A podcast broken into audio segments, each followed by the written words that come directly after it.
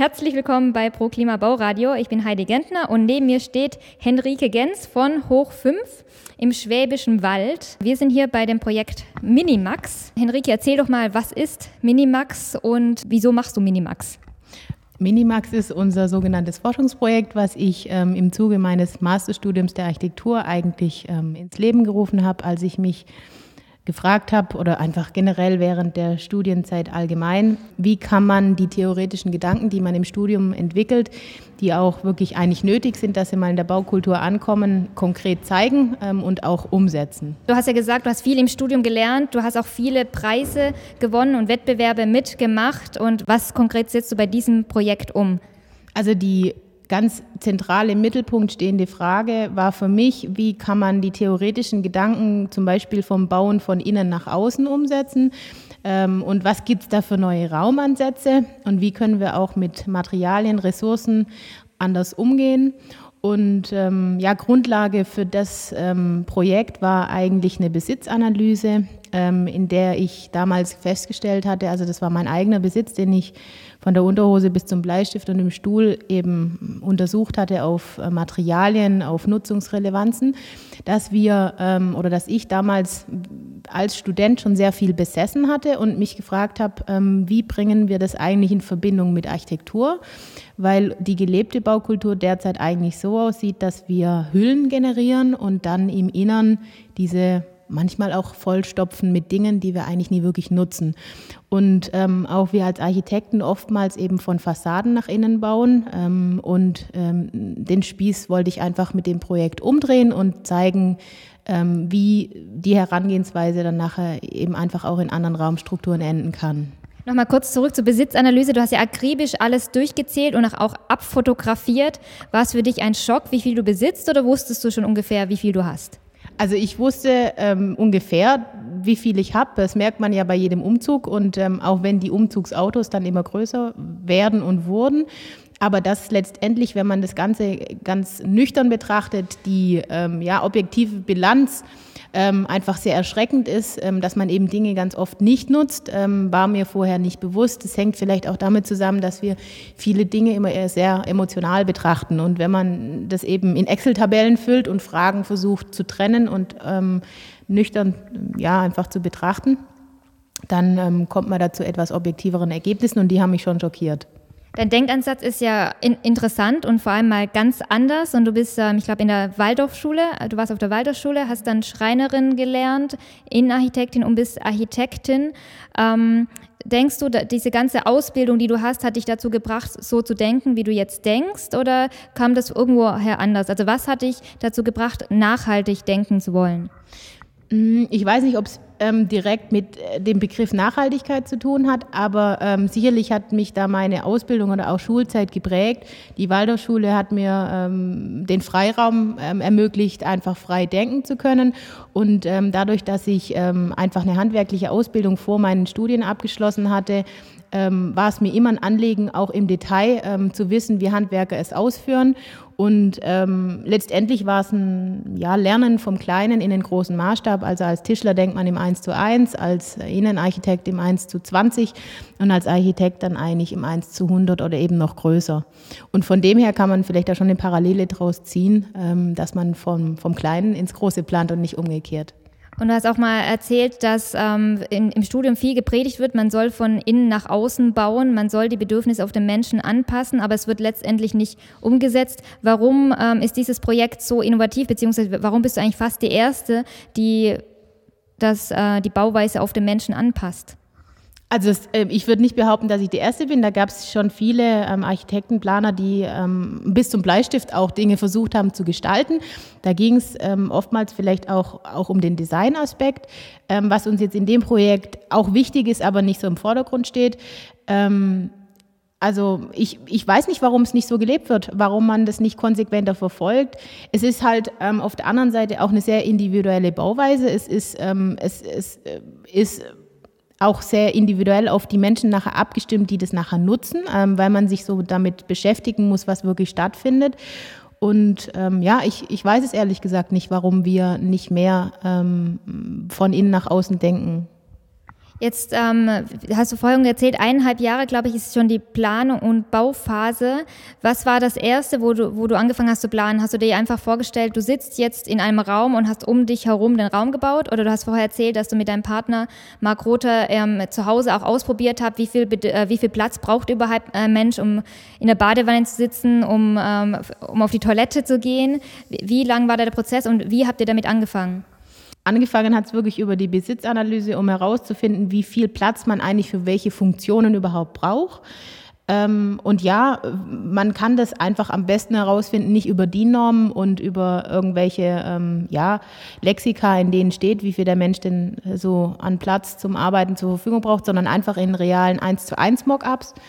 Und ähm, ja, die haben wir dann durch Pappe und durch ähm, kleine Stellagen einfach versucht herauszufinden und haben daraus dann ähm, Raumbezüge abgeleitet. Wir sind ja jetzt in einem Raum, der ungefähr 45 Quadratmeter Nutzfläche oder 50, 50 äh, Quadratmeter ähm, Fläche hat, ähm, wirkt aber viel, viel größer. Vielleicht kannst du ein bisschen diesen Raum beschreiben, wie der aufgebaut ist und warum, er, warum 50 Quadratmeter auf einmal so riesig wirken können. Ja, der Witz ähm, in der Raumaufteilung ähm, besteht eigentlich darin, dass wir ähm, mit Split-Levels arbeiten. Das heißt, ähm, wir haben tatsächlich zum Beispiel für einen Arbeitsplatz neun Quadratmeter Grundfläche zur Verfügung, haben aber ähm, immer den gesamten Raum ähm, ja, visuell vor uns. Das heißt, wir haben immer diese 50 Quadratmeter ähm, äh, Fläche äh, zur Verfügung. Das heißt, wir nehmen, wenn wir arbeiten, den Raum bis an die Hausgrenzen in dem Fall oder Einraumgrenzen wahr. Und man fühlt sich eben nie abgekapselt ähm, in Räumen und hat immer die Raumbezüge, die man spürt. Und ähm, das ist eine. Und das andere ist durch diese Anordnung der unterschiedlichen Ebenen, beziehungsweise wir nennen es ähm, eigentlich, oder wir, wir haben uns ähm, ähm, gefragt, wie wir das Potenzial, was zum Beispiel im Boden schlummern kann oder Wänden oder Decken, wie man das aktiviert. Und dadurch, dass sich nachher Funktionszonen direkt aus dem Boden heraus bilden, ähm, kann man dann auch auf Mobiliar zum Beispiel verzichten. Das heißt, der Boden übernimmt Funktionen des Sitzens ähm, und durch diese unterschiedlichen Höhen können wir von einer Seite beispielsweise, um das jetzt mal konkret zu machen, ähm, an einem, ähm, ja, in der Höhe an einem Schreibtisch ähm, arbeiten und von der anderen Seite ist es zum Beispiel Stauraum. Sieht ja auch ein bisschen gerade aus wie so ein Abenteuerspielplatz, überall ähm, Treppen. Ähm, habt ihr das äh, vorher nur auf dem Papier gehabt oder habt ihr das auch in Kleinformat in eine, eine Miniaturform schon mal gebaut? Ja, also Modellbau ähm, ähm ist ein ganz ähm, wichtiger Prozess, ähm, um, um solche äh, Räume entwickeln zu können. Das waren aber eben in kleinen Pappmaßstäben Modelle, wo man auch Lichteinfall dann einfach ja, besser erfüllen kann. Und dann eben, wie gesagt, über kleine Mockups, die ähm, dann die Funktionszonen oder die, den Platzbedarf der jeweiligen Funktionen abgebildet haben oder eben dargestellt. Ihr habt also auf eine Person das zugeschnitten oder auf wie viele Personen ist dieses äh, Haus zugeschnitten? Ähm, dieses, diese, dieser Einraum, den, in dem wir jetzt hier stehen, ähm, ist zugeschnitten auf zwei Personen, die hier arbeiten und ähm, bei Bedarf auch wohnen oder leben könnten. Ähm, Genau, also zwei Personen könnten hier ähm, gut arbeiten und leben. Es ist auch hier schön hell, Riesenfenster. Auf was habt ihr alles geachtet? Also einerseits natürlich die Funktionalität, dass der Raum optimal genutzt wird. Ähm, bei Wohnbehaglichkeit, wo, wo habt ihr da die Schwerpunkte gesetzt? Ähm, also ganz wichtig war ähm, bezogen auf die Wohnbehaglichkeit, dass es keine Wohngifte, ähm, dass einfach nur natürliche Materialien zum Einsatz kommen. Da gibt es ähm, ganz unterschiedliche Thematiken. Ähm, bei der Dämmung beispielsweise haben wir darauf geachtet, dass keine ähm, ja, postfossilen ähm, Bestandteile mit drin sind. Das ist Thermohanf Plus, der die äh, Matten aus, ähm, also das Stützgewebe eben aus Maisstärke ähm, ja, bildet oder mit eingebaut hat und ähm, der komplette Dämmstoff kann nachher kompostiert werden oder eben in ähm, Kreisläufe zurückgeführt werden. Und ja, bezogen auf die Wohnbehaglichkeit war uns wichtig, dass, dass einfach ähm, eine gesunde Wohnatmosphäre entsteht und die spielt natürlich, also das Ganze ist ein Passivhaus ähm, und ähm, die Technik ist relativ gesund geschrumpft. Also es gibt keine ähm, Heizung, es gibt nur Notheizkreisläufe ähm, und dass es einfach eine, eine angenehme, ein angenehmes Klima ist. Ihr habt auch optimal immer geschaut, wie, wie viel Kabel verbraucht ihr, also auch, dass sogar die Kabellänge nicht ähm, zu lang ist und ihr habt dann sozusagen die Solarthermieanlage nicht im, im Keller, sondern ganz oben hingebaut. Ähm, wieso ist denn heutzutage immer noch äh, die meisten Heizungen, denkst du, im Keller? Äh, es gibt, glaube ich, im Moment auch eine Tendenz zu sagen, man, ähm, man, man äh, verbannt es nicht in den Keller, sondern aufs Dach, einfach um physikalische Eigenschaften von Wasser und Wärme zum Beispiel zu nutzen. Ähm, ja, wir haben versucht, Synergieeffekte zusammenzuführen und die, ähm, die Haustechnik so reduziert wie nur möglich auszuführen. Ähm, und einfach auch Wärme geschickt zu nutzen, ob das Duschabwasser, ähm, was eben das Duschzuwasser nachher wieder ähm, ja, vorwärmt und dann einfach weniger Energie braucht.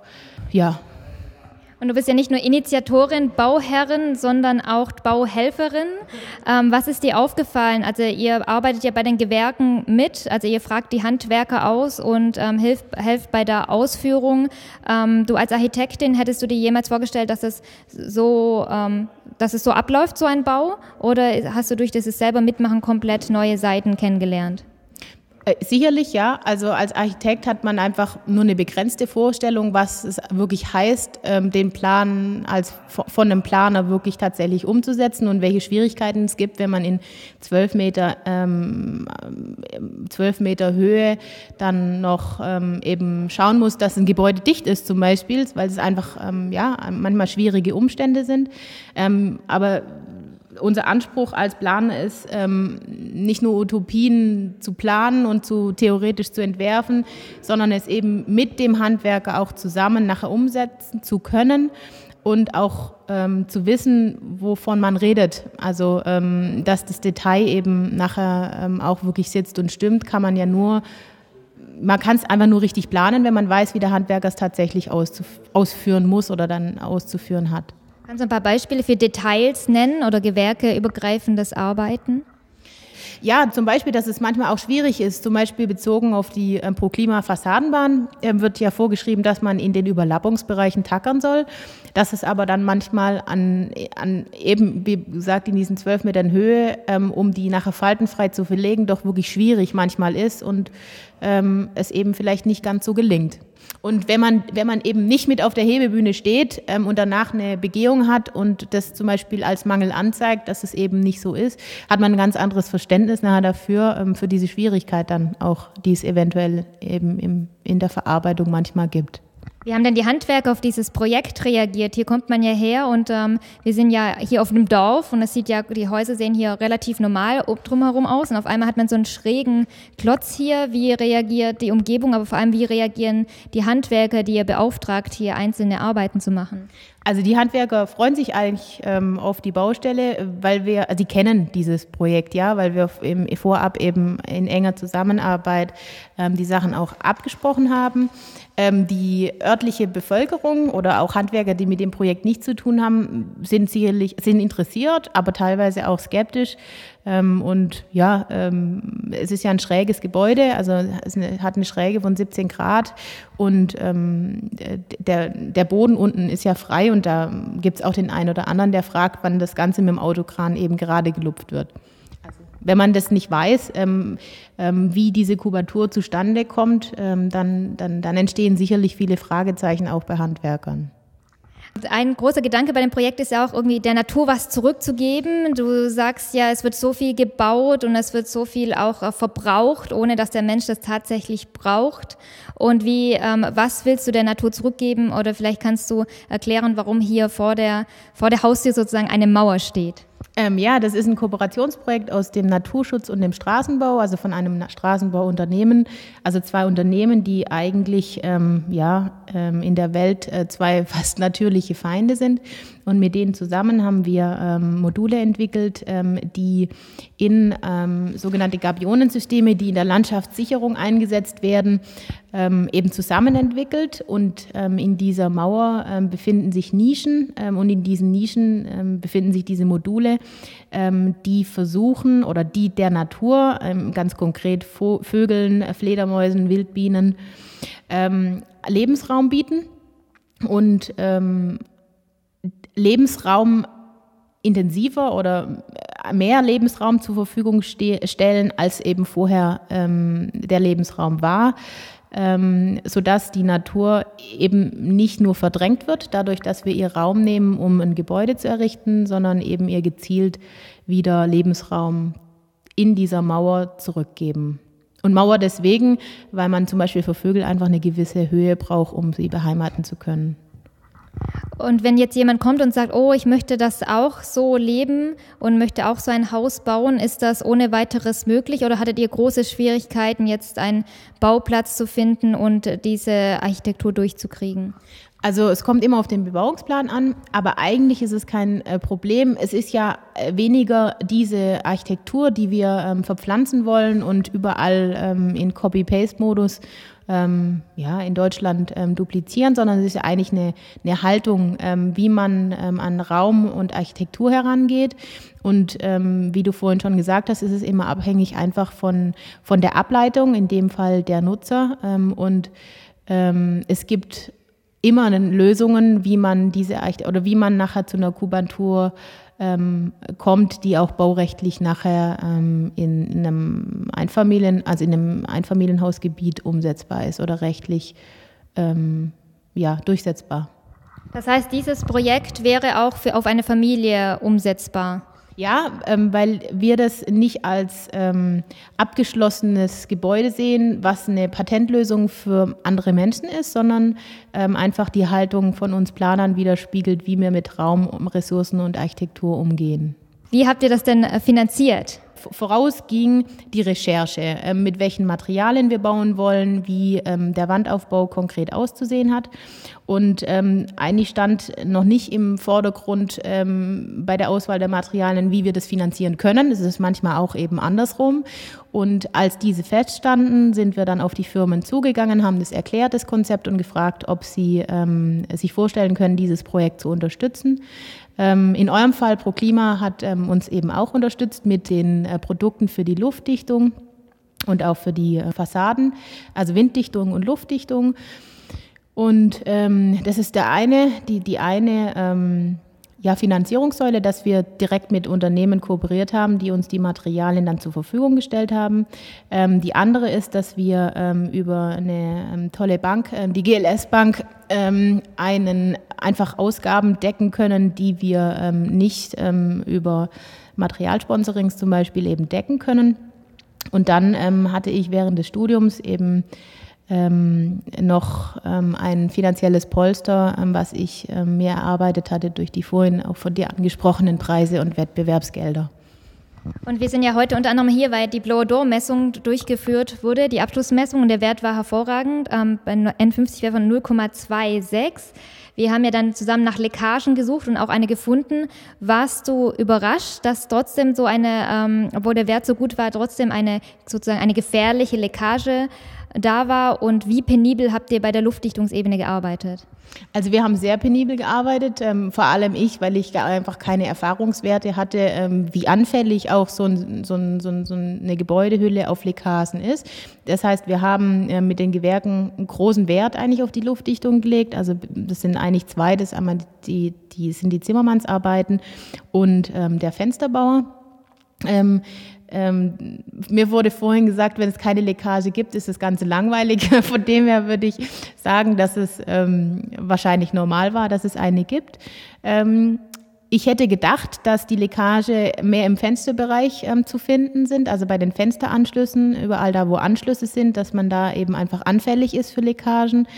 Ähm, und ähm, wenn man sich ähm, die Baukonstruktion im Detail anschaut, dort wo jetzt die Leckage aufgetreten ist, ähm, kann man sagen, ist es eigentlich logisch, weil ähm, die luftdichte Ebene an genau dieser Stelle eben spitz zuläuft und dann ähm, Luftzirkulationen durch die ähm, ähm, unterschiedlichen Schichten der Luftdichtebene, was bei uns eine Massivholzplatte ist, die nicht breitenverleimt ist, ja ähm, fast logisch sind, dass sie dort entstehen, aber können ja behoben werden. Und wie geht es jetzt weiter? Also wir werden als erstes versuchen, diese Leckage ähm, zu dichten. Ähm, wir haben sie jetzt ja durch diese Blower-Door-Messung eben eigentlich eindeutig äh, ja, äh, definiert oder gefunden. Und ähm, äh, wenn diese abgedichtet ist, dann, ähm, ja, dann denke ich, ähm, haben wir, was die Luftdichtheits, ähm, was die Luftdichtheit anbelangt, ja eigentlich unser Ziel erreicht. Die nächsten Schritte sind jetzt hier bei dem Bauprojekt oder was schätzt du, wie, wie lange ihr noch braucht, bis ihr es vorzeigen könnt, bis ihr die Einweihungsparty machen könnt? Ähm, also die Presseeröffnung und die Einweihungsparty haben wir in Spätsommer angesetzt derzeit. Also der Terminplan sagt, dass das äh, hinhauen kann. Ähm, die nächsten Schritte, also der Rohbau ist jetzt fertiggestellt, außen bis auf die Fassade. Das heißt, es geht im Innenausbau jetzt weiter. Im nächsten Schritt werden die ähm, ja, Installationen ähm, erfolgen, Abwasser, ähm, Lüftungsanlagen ähm, und das Vergießen ähm, des Fußbodens. Ähm, und im letzten Schritt dann nachher die raumbildenden Ausbauten. Was habt ihr denn draußen noch geplant? Also neben der, dieses Naturschutzprojektes, gibt es noch was ihr für den Garten zum Beispiel geplant habt? Ähm, also ja, die, die, das Grundstück ähm, wird ähm, bepflanzt werden mit, ähm, mit einfach heimischen ähm, Pflanzen, ähm, einfach um dieses Konzept weiterzuführen der Natur eben durch heimische Pflanzen einfach Lebensraum zur Verfügung zu stellen. Und dann ähm, wollen wir ähm, Elemente des ja einfach suburbanen Raums, in dem wir uns hier befinden, einfach aufgreifen und modern interpretieren. Bisher war es von den Handwerkern und von den Nachbarn sozusagen die Resonanz gut. Die Gemeinde hat euch sofort den Bauplatz bewilligt und fand es gut, dass jemand ähm, vom Studium kommt und seine Ideen umsetzen will. Wie ähm, du sprichst bestimmt auch mit anderen Architekten und anderen Studienkollegen. Wie reagieren die auf deine Idee? Hätten die gedacht, dass es so umsetzbar ist? Ähm Ehrlich gesagt habe ich mir die, habe hab ich, habe ich, ähm, also man hat Zweifel, ähm, einfach ähm, wenn, wenn so ein Projekt anderthalb Jahre läuft und es immer ähm, auch manchmal Rückschläge gibt. Ähm, aber ähm, letztendlich habe ich gar nicht wirklich über diese Zweifel gesprochen. Vielleicht auch ein Grund, warum es letztendlich jetzt auch umgesetzt wurde, weil man einfach versucht war, die Sachen immer proaktiv zu lösen miteinander. Ähm, das weiß ich nicht. Das müsstest du vielleicht direkt einfach zum Beispiel meine ehemaligen Professoren fragen oder Studienkollegen.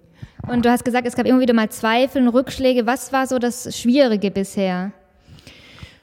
Einfach als ähm, Theoretiker, der man einfach ist, wenn man vom Studium kommt, ähm, in der Realität auch bestehen zu können. Man kann ähm, wenn man, man kann das Wissen sich eben erlesen, aber ähm, letztendlich hat man nachher von der Ausführung doch wirklich wenig Ahnung. Also das war schon eine Schwierigkeit, ähm, ja, auch von den Ausführungsplänen, Ausführungsplänen wirklich ähm, so zu erstellen, dass es ähm, ganz eindeutig nachher ist, ähm, wie die Sachen auszuführen sind.